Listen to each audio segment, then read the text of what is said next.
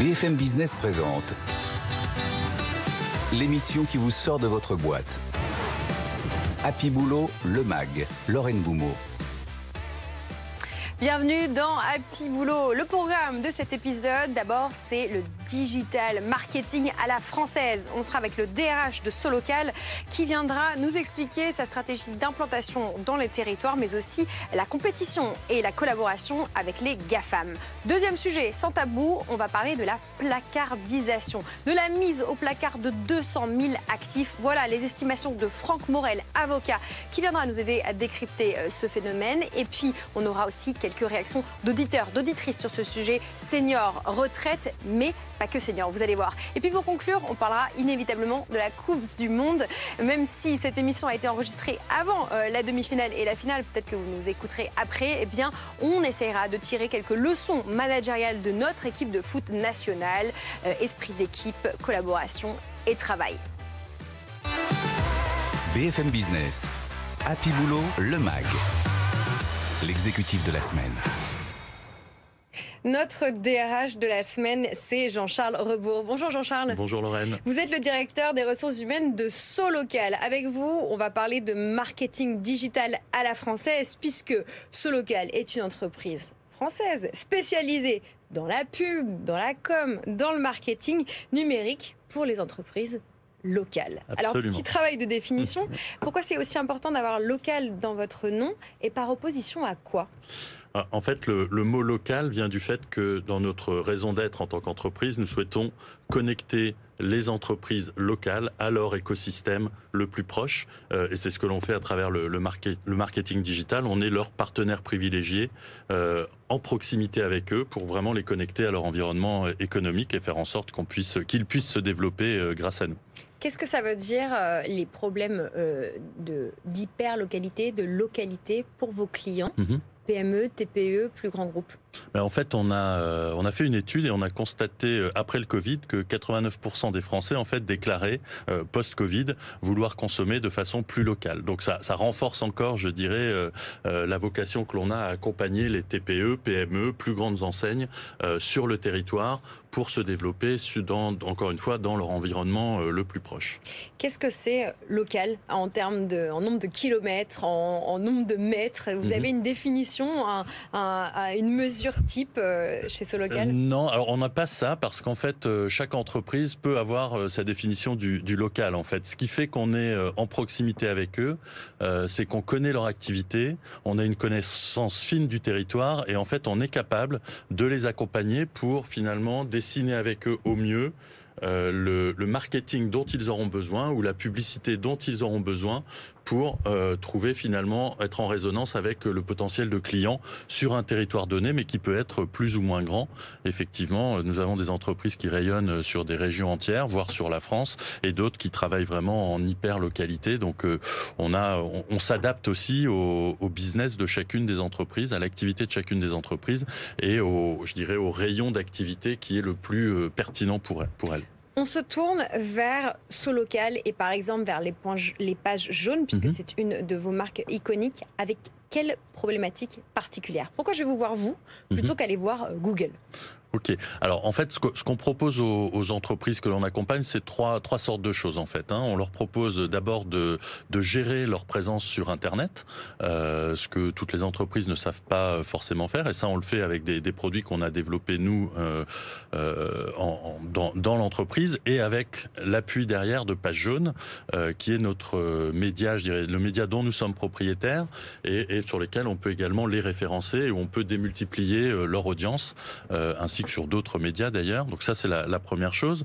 La, deuxième chose qu'on leur, leur, vend, c'est des, sites. On fabrique des sites. On est la, première entreprise française en termes de fabrication de sites et on a une web factory à Angoulême avec plus de 300 personnes qui euh, produisent des sites pour les entreprises dont euh, qui sont nos, clients.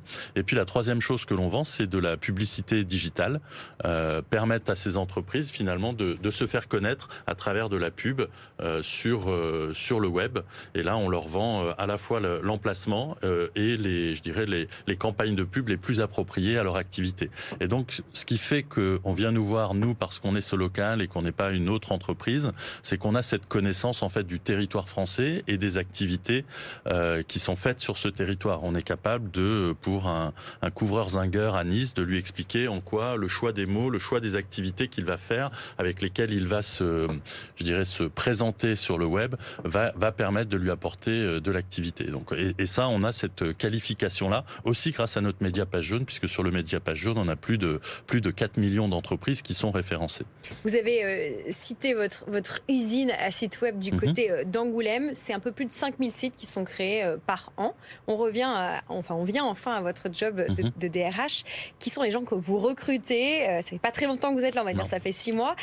quels sont les gens que vous êtes occupés à recruter ou à conserver, à maintenir dans l'entreprise mhm. depuis six mois Des profils tech, oui. des profils euh, d'experts terrain qui... Euh, alors en fait, on est un groupe de 2700 personnes à peu près, donc euh, on a tous les métiers qui peuvent être présents dans un groupe de cette taille-là. Les, les, métiers effectivement qui sont les métiers, on va dire, cœur de l'activité, on a des commerciaux sur le mhm. terrain. on a recruté sur une année glissante, on a recruté plus de 300 commerciaux partout en France, des commerciaux qui vont développer notre activité, qui vont aller chercher de nouveaux clients. Et puis on a aussi des commerciaux un peu plus euh, anciens dans l'entreprise qui, eux, continuent à entretenir nos portefeuilles de clients déjà existants. On recrute également dans les domaines de l'IT et de la tech, euh, puisque en fait, dans, chez ce local, nous concevons, nous produisons et nous commercialisons nos produits euh, digitaux. donc dans les métiers de la tech pour développer et concevoir nos produits, au niveau du marketing également. Et puis si on prend l'exemple d'Angoulême à la Web Factory pour produire nos, nos sites, eh bien là, c'est un métier qui, il n'y a pas de formation spécifique pour ces métiers. Donc on, on recrute des, des, personnes d'un peu tous horizons, mais qui ont ce, ce goût pour, euh, pour l'internet, pour le digital, et on les forme en fait tout au long d'un parcours pour devenir euh, web designer. Donc ça passe par euh, on a évidemment une plateforme nous de, de, de, maquettes de sites et puis on travaille ensuite avec nos clients pour euh, trouver, je dirais, le, le, site qui sera le plus adapté à, à refléter leur identité, à ce qu'ils veulent montrer d'eux euh, sur Internet. On a des rédacteurs, les gens rédigent, euh, mettent en ligne le site et puis également sont en contact avec les clients pour s'assurer que le, le site qu'on leur fabrique, qui est personnalisé pour eux, répond bien à, leur, à leurs besoins. Vous maillez euh, le territoire. On a parlé euh, d'Angoulême, mais vous avez aussi ce que vous appelez des hubs à mhm. Boulogne-Billancourt, à côté de Paris, à Bordeaux, à, à Rennes, pardon. Mhm. Vous avez aussi une vingtaine de centres d'affaires. Mhm. Comment euh, se porte la marque employeur de Solocal sur le territoire français? Alors, en fait, c'est vrai qu'on a des on a des collaborateurs qui sont présents sur l'ensemble du territoire français. donc ça, on, est, je pense que nous sommes visibles. Les, les commerciaux, c'est une bonne école d'être chez Solocal, puisqu'on a on se constate aussi que nos collaborateurs sont régulièrement euh, chassés euh, par l'extérieur. Donc, euh, et en même temps, on a on a une image parfois qu'il faut aussi savoir entretenir parce que, bah, comme tout comme tout collaborateur qui cherche un emploi, tout comme tout candidat, en tout cas, parfois on va voir sur Internet et sur Internet, on a aussi parfois des retours de clients qui sont pas, en général, les gens mécontents sont ceux qui s'expriment le plus fort. Donc, mhm. il faut à la fois pouvoir effectivement valoriser nos atouts pour donner envie à des futurs candidats, futurs collaborateurs de, de nous rejoindre et en s'appuyant sur euh, sur nos produits et sur ce que peut leur proposer euh, l'entreprise. Euh, voilà. Donc on a on a une marque employeur. Page jaune est très connue, mais c'est pas c'est pas notre aujourd'hui le, le, produit que l'on vend. Ça pèse en, nombre, en pourcentage d'effectifs sur l'ensemble des collaborateurs? Ah, c'est difficile à dire parce qu'il y a des produits qui sont en lien. On a on a une équipe effectivement dédiée à, à Page jaune. on a on a à peu près 250 personnes qui sont vraiment dédiées à Page jaune, mais ensuite pour nos commerciaux, on a aussi des produits qui sont directement liés au fait que Page jaune existe. Donc euh, toute, toute l'entreprise, toute l'entreprise, j'exagère un peu, mais on a énormément de collaborateurs, dont nos commerciaux, qui sont en lien euh, avec Page Jaune. Jean-Charles, pour conclure, euh, vous l'avez dit, Solocal, les Pages Jaunes, ce sont des marques, en tout cas des noms iconiques, quelles que soient les mhm. générations, on connaît. Comment on arrive à maintenir une image actuelle et dynamique d'un groupe qui est notamment associé encore dans l'imaginaire collectif mhm. au bottin papier? Eh bien, en fait, aujourd'hui, euh, le bottin papier, c'est iconique comme vous le dites, mais il n'y a, absolument plus de papier dans l'entreprise. On est vraiment une entreprise complètement digitale et l'ensemble des produits que l'on vend euh, sont digitaux. Donc, toutes nos activités sont vraiment tournées sur le digital. Et je reprends l'exemple de la Web Factory euh, à Angoulême. Effectivement, c'est un bon exemple. Quand on, quand on forme des gens à un nouveau métier, qu'on leur apprend finalement à, à développer des, des, sites web, ce qui n'existe pas aujourd'hui en matière de formation en tant que tel, eh bien, ça, ça permet vraiment de valoriser une, une image de marque, une image employeur dans le digital. Est-ce que le jeune DRH que vous êtes dans cette entreprise sait euh, quelle est la longévité moyenne de ces, de ces employés dans, dans le groupe? Oui, alors on est en fait c'est, on a une pyramide des âges qui est assez intéressante parce qu'on a en fait on a euh, on, a une pyramide qui est en forme de, je sais pas, ça à la télé, ça de se sablier. voit. De sablier, exactement, merci. Euh, donc on a des gens qui sont assez anciens dans l'entreprise, qui ont 15, euh, 20, voire 30 ans parfois. Et puis on a aussi beaucoup de jeunes embauchés qu'on a recrutés récemment, euh, qui ont moins de 3 ans, moins de 4 ans d'ancienneté. Donc on a, il faut, il faut que tout ça, euh, évidemment, s'amalgame bien, ce qui est le cas d'ailleurs. Et c'est un travail qu'on a à faire quand on intègre les nouveaux collaborateurs, c'est qu'ils s'intègrent dans, ce, dans cette entreprise qui a une culture euh, et en même temps qu'ils apportent aussi toute leur, euh, fraîcheur, je dirais. Euh, voilà, donc on a on a une moyenne d'âge qui est autour d'une dizaine d'années, mais avec une amplitude qui est assez importante une moyenne d'âge professionnel à l'intérieur de ce local de 10 ans. Vous me mm. préparez le terrain pour mon prochain sujet, notre prochain sujet. On va parler euh, de la mise au placard et donc quelque part de euh, l'égalité, de l'équité intergénérationnelle à l'intérieur des entreprises. Merci beaucoup euh, Jean-Charles Rebourg, DRH de ce local, d'avoir ouvert cette émission avec nous et de nous avoir parlé un petit peu de votre, de votre job. Merci, bonne suite d'émission. BFM Business, Happy Boulot, le MAG. Better Together. Nous allons parler d'un sujet tabou. Dans cette deuxième partie de l'émission, on va parler de la mise au placard des salariés et on ne va pas parler que des vieux. Je le dis avec des mots un peu familiers parce qu'on va mettre les pieds dans le plat dans cette séquence avec euh, Franck Morel. Bonjour Franck. Bonjour. Vous êtes avocat associé chez Flichy Granger Avocat avec nous pour parler de ce tabou français, peut-être pas que, mais en tout cas chez nous, dans les entreprises, on ne parle pas assez de ce phénomène de placardisation et vous l'avez mesuré. Absolument. J'ai voulu mesurer ce phénomène parce que j'ai constaté effectivement en recherchant un certain nombre de données euh, sur Internet qu'il y avait très peu de données, quasiment pas, et que c'était un sujet dont on ne parlait pas. C'est un sujet dont on ne parle pas, et pourtant qu'un certain nombre de personnes vivent. Alors d'abord, j'ai voulu le définir. C'est quoi être mise au placard, c'est quoi la placardisation? Et pour définir ce phénomène, j'ai trouvé cinq paramètres qui permettent d'identifier une telle situation. Le premier paramètre, bien évidemment, c'est une charge de travail quasi nulle. Le deuxième paramètre, c'est l'absence de sens des tâches qui sont données, des tâches inutiles. Le troisième, c'est un retrait du collectif de travail. Le quatrième, c'est une hiérarchie qui ne se préoccupe pas euh, véritablement euh, de l'intéressé. Mm. Et le cinquième, c'est en lien aussi avec euh, le sens des tâches et l'objet des tâches qui sont données. Voilà.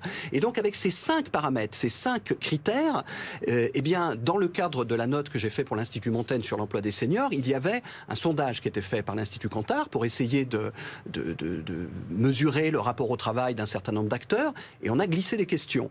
Et à travers ces questions, on a pu mesurer, évaluer le phénomène de la mise au placard. Alors les chiffres sont assez impressionnant puisque le nombre de personnes euh, qui résultent de cette enquête qui, que l'on pourrait qualifier de, de placardisée avec ces cinq critères s'élève à 200 000 personnes. 200 000 actifs. 200 000 actifs, absolument. Et le coût induit pour l'économie française, c'est-à-dire pour les entreprises, pour l'ensemble de l'économie française, principalement fondée sur la rémunération de ces personnes, avec les charges sociales, mmh. mais aussi sur l'impact en termes d'arrêt maladie notamment, ça dépasse 10 milliards. Ça dépasse 10 milliards d'euros par an. Donc c'est quelque chose d'assez énorme. Et, et, donc voilà, une fois qu'on a dit ça, qu'on a posé ça sur la table, on se rend compte de l'ampleur du phénomène et de la nécessité d'en parler. Alors vous l'avez dit tout à l'heure, c'est une première surprise effectivement euh, dans l'étude, puisque j'ai fait euh, cette démarche dans le cadre d'une étude sur l'emploi des seniors. Ça ne concerne pas que les seniors, loin s'en faut. Ça concerne toutes les classes d'âge. Ça concerne toutes les classes d'âge et ça concerne tous les types d'entreprises et tous les niveaux d'emploi. Ça ne concerne pas que les cadres des grosses entreprises, pour, pour dire les choses un mmh. peu, euh, de manière un peu simpliste. C'est un phénomène assez large et la première réponse, à mon avis, qui me semble indispensable sur ce sujet, c'est déjà de briser le tabou. C'est déjà de faire un petit peu. Voilà, c'est ce que vous essayez de faire, c'est absolument, il faut briser le tabou, il faut ne pas avoir peur euh, d'évoquer le sujet, de le nommer, et sans être, euh, je dirais, une formule magique vers, vers la solution, c'est déjà un début de progression vers la solution. Quoi d'autre? A une caisse à outils? Alors il y a aussi dans la caisse à outils, et là ça concerne plus particulièrement les seniors, la nécessité de disposer d'outils pour gérer les fins de carrière. Une carrière, elle n'est pas forcément toujours ascendante. Elle peut à un moment donné euh, plafonner et on peut se poser la question à un moment donné de l'adéquation des compétences de l'intéressé par rapport à l'organisation. Mm, mm, mm. Eh bien, il faut des outils pour gérer ça. Alors, on a posé la question dans le sondage Kantar, il y avait 15% euh, des personnes qui étaient prêts, justement, en fin de carrière, à être sur un job un peu moins payé ou à temps partiel. Il y a Chance, qui est un, organisme de bilan de compétences, qui a fait une enquête, qui a posé la question aux plus de 50 ans. Il y a 25% des plus de 50 ans qui sont prêts à être sur un job moins bien payé s'il est mieux en ligne, s'il est plus en ligne avec leurs valeurs, avec leurs préoccupations. Donc tout ça, effectivement, il faut le prendre en considération et il faut des outils. Alors je propose, entre autres choses, dans, cette note sur l'emploi des seniors, la possibilité de signer des conventions de fin de carrière, des sortes de deals, si vous voulez, de deals avec l'intéressé pour dire, eh ben, on garde l'intéressé, on le met sur un autre job et on prend l'engagement de le garder un certain temps avec des compensations euh, qui sont organisées. Un CDD de fin de carrière. Voilà, un système de fin de carrière, effectivement, permettant de garder l'intéressé en versant euh, l'indemnité de licenciement, mais pour garder l'intéressé euh, et avec une compensation effectivement du coup pour la baisse de rémunération qui peut en résulter. Voilà un certain nombre de, propositions qui peuvent être qui peuvent être regardées, qui peuvent être analysées. Hein. On a aussi euh, le temps partiel de fin de carrière hein, qui peut être aussi une réponse dans ce type de, de Je vais vous soumettre une autre idée d'une auditrice. Il s'agit de Delphine qui, qui m'a écrit par email et elle, elle, elle, elle, développe une idée. Elle dit et si on développait l'alternance pour les seniors Parce que c'est vrai qu'on parle euh, beaucoup euh, de, de, reculer l'âge de la retraite, etc. Mais euh, quelque part, il faudrait un, outil pour pouvoir faire ça. Est-ce que l'alternance pourrait être... Alors je ne sais pas si l'outil est l'alternance, mais ce qui est certain, c'est qu'on a un déficit d'accès à la formation pour les seniors.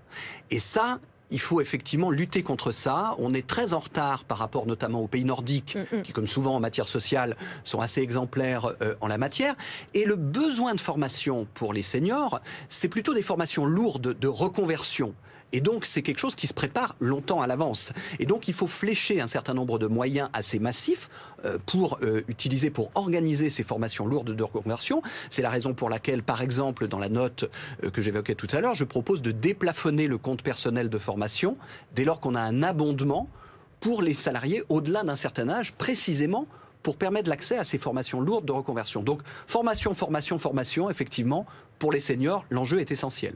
Euh, je vous cite Gilles Gatto, hein, le directeur de la PEC, qui dit que les, seniors sont une réserve de compétences pour les entreprises. Mais en même temps, je reprends Delphine, notre 10, qui nous dit tant que les mentalités ne changeront pas, on n'y arrivera pas. Il n'y a pas un problème de vocabulaire euh, avec ce mot senior dans lequel on met tout et un peu n'importe quoi. Je rappelle qu'au sens de Pôle emploi, on, est mhm. senior à 45 ans. Est-ce que le premier travail, c'est pas un travail quelque part euh, psychologique et d'arriver à donner d'autres mots que senior Oui, c'est un travail psychologique, effectivement. Je ne sais pas si c'est un, travail uniquement fondé sur les mots. C'est surtout un travail qui est fondé sur euh, la reconnaissance de l'apport des seniors à l'entreprise, à la société, et puis la bonne gestion des âges. Et puis cesser de considérer que, au-delà d'un certain âge, bah, ce qui est le plus important, c'est de regarder de quelle manière on peut euh, commencer à organiser le départ de l'intéressé. On a rompu on a mis longtemps à le faire, mais on a rompu avec les systèmes de pré-retraite aidés. Hein, euh, en 2011 euh, a été supprimé le dernier système dans la loi de pré-retraite qui était encouragé fiscalement. Hein. on a rompu avec ça, mais il y a encore il en reste encore quelque chose. et donc, il est nécessaire de lutter contre ça, de favoriser l'emploi des seniors. Alors, le verre se remplit, hein, puisque euh, en 20 ans, le taux d'emploi des seniors en France, il a pris plus 20 points. Donc c'est plutôt bien. Le verre se remplit, mais si on compare ce verre euh, bah, aux autres pays européens, en revanche, on est en retard. Mm, mm, mm. Et on est en retard surtout sur la tranche la plus âgée, c'est-à-dire sur la tranche 60-65 ans. Où là, on est à 33% à peu près de taux d'emploi. On est euh, très en deçà de la moyenne européenne. Donc il faut euh, favoriser le maintien en emploi des seniors. Il faut avoir des outils pour ça. On a parlé de la formation. Il faut euh, supprimer, supprimer, tous les systèmes qui peuvent exister euh, de valorisation de retrait précoce, effectivement, du marché du travail, et notamment dans les mécanismes d'assurance chômage. Vous avez des systèmes qui peuvent avoir des effets un peu d'appel d'air, des effets pervers dans, en ce sens. Voilà. Et donc, je crois que le, succès aussi, la recherche du succès en matière d'emploi de seniors, c'est d'agir sur tous les leviers. C'est comme ça qu'on agira aussi sur la question euh, des représentations, de l'aspect culturel. C'est on actionne tous les leviers. Le levier conditions de travail, le levier formation, le levier règles d'assurance chômage, le levier organisation du travail, etc. etc. Faut agir sur tous les leviers. On est en pleine euh, réforme des retraites, ou en tout cas tentative de réforme des retraites. Je précise qu'on enregistre mi-décembre 2022. Euh, euh, je voudrais vous faire réagir pour conclure sur un, extrait du livre de Thierry Legrand qui a écrit Réformer les retraites, une crispation française. il écrit dans son livre Exiger toujours plus d'années de travail n'est pas compatible avec les pratiques des entreprises qui précipitent le départ des salariés seniors. Les gens qui nous écoutent et qui nous regardent sont, sont ces acteurs de l'entreprise. Qu'est-ce que euh, l'avocat que vous êtes peut faire passer comme message pour conclure euh, cette séquence? Mais je suis complètement d'accord avec cette affirmation. Euh, du reste, quand vous regardez les courbes de rupture, rupture conventionnelle plus licenciement par âge, vous vous rendez compte qu'il existe un pic de rupture à 59 ans. Pourquoi? Parce qu'on a notamment un mécanisme d'assurance chômage qui permet de rester indemnisé pendant 3 ans puis ensuite pendant 50 plus jusqu'à avoir atteint ses droits complets à retraite. Mm, mm. Et donc ça, ça crée un appel d'air. Ça crée un appel d'air et ça crée une optimisation, un besoin d'optimisation de la part tant des entreprises que des salariés. Ça, il faut le changer. Il faut le changer en réformant le système pour éviter cet appel d'air et en donnant à l'inverse des incitations pour garder les intéressés. C'est pour ça, par exemple, que les conventions de fin de carrière peuvent être une telle incitation. Mais également des, des contrats spécifiques pour permettre d'embaucher les seniors. Moi, je pense qu'il faut rénover le CDD senior, par exemple. Le CDD senior est très peu utilisé, très sous-utilisé. Il faut le rénover, il faut le rendre beaucoup plus attractif avec des contrats de plus longue durée potentiellement, avec des aides aussi à l'embauche qui pourraient exister. voilà, le CDD senior, c'est peut-être un format qui aurait plu à un autre de nos auditeurs. Euh, je vous, cite Patrick, il a 55 ans, il est sans emploi depuis un an, il a 30 ans d'expérience dans la vente et le management, et il m'écrit « Je suis chasseur d'emploi, prêt à payer pour trouver un travail. » Il dit même « Pour l'entreprise qui me recrute en direct, j'offre deux mois à laisser gratuit pour démontrer mes compétences sur un CDI, même si c'est illégal. C'est un sujet qui vous fait beaucoup réagir. On traitera à nouveau euh, ce thème, évidemment, qui est essentiel à notre économie. Merci beaucoup, euh, Franck Morel. Je rappelle que vous êtes avocat associé chez Flichy Granger. BFM Business. Happy Boulot, le MAG. Business Case à moins que vous viviez dans une grotte, vous êtes au courant que c'est la Coupe du Monde de football en ce moment. Alors, on va en parler et on va essayer de euh, zoomer sur ce que le sport peut nous apporter en ce moment, comment s'inspirer de l'actualité. Pour faire ça, on accueille Camille Puech. Bonjour Camille. Bonjour. Vous êtes euh, expert en qualité de vie au travail et vous êtes à la tête d'un cabinet qui s'appelle Cali Social. Alors non, ce n'est pas tiré par les cheveux parce qu'on peut s'inspirer du sport d'entreprise. Pas besoin d'un petit boulot pour le savoir. Mais je voudrais vous demander à chaud, je précise qu'on enregistre à la veille de la demi-finale de la France face au Maroc. Donc évidemment, quand vous nous écouterez, peut-être que cette, cette demi-finale aura eu lieu. Qu'est-ce qu'on peut retenir comme leçon managériale de notre équipe de foot 2022 euh, alors, bah, ce qui est intéressant en fait dans euh, cette équipe 2022, finalement, c'est pas tant l'équipe en elle-même, c'est surtout l'équipe après ce qui s'est passé. Et, euh, et, en fait, il y a toute une histoire de management qu'on vient de vivre, mais pas sur les trois derniers mois, depuis 1998 en fait. Et il y a une boucle qui est en train de se boucler. Et ce qui est intéressant en fait, c'est que ce qui se passe avec cette équipe de France, en fait, c'est ce qu'on retrouve dans la vie des entreprises. Moi, ce que j'adore dans le foot, c'est qu'en fait, on a une version simplifiée euh, du monde du travail. Euh, le monde du travail, c'est hyper complexe. Il y a énormément de facteurs, le marché, l'économie, etc.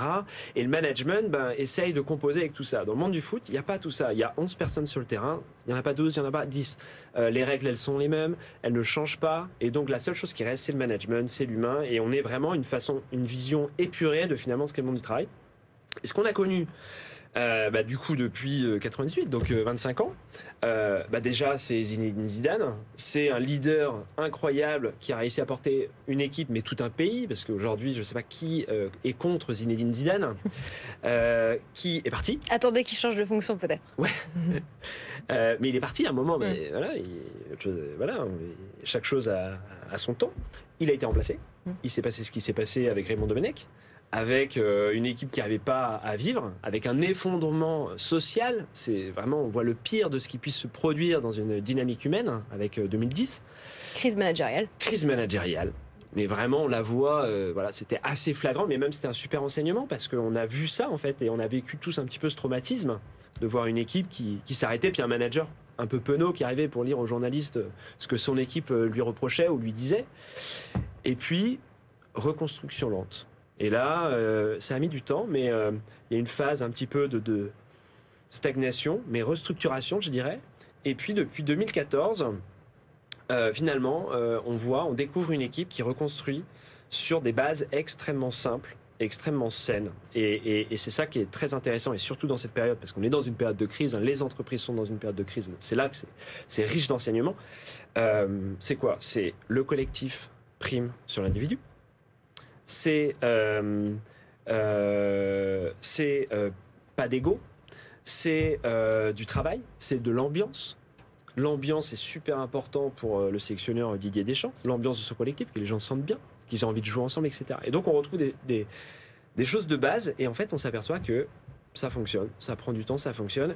Ils sélectionnent pas les meilleurs, ils créent une équipe qui doit travailler ensemble et puis les résultats sont au rendez-vous. Et donc c'est super intéressant parce que en période de crise, finalement, ce qu'il faut, c'est recentrer sur l'humain et faire confiance dans l'humain et, faire du management, mais du management pas axé sur euh, tu seras le meilleur, tu seras le meilleur, etc. Mais on va faire une belle équipe, on va faire une bonne ambiance. Et c'est ça l'enseignement.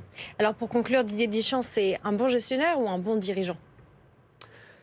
Alors c'est un bon dirigeant. Euh, alors il, est, je pense, bon gestionnaire et bon dirigeant à la fois parce que euh, somme toute, euh, on voit qu'il est constant dans ses décisions. On a eu des situations Rabiot. c'est complexe à gérer un cas Rabiot quand vous avez une, pépite, une star qui décide de faire un peu des siennes. Tout le monde a ça dans son équipe.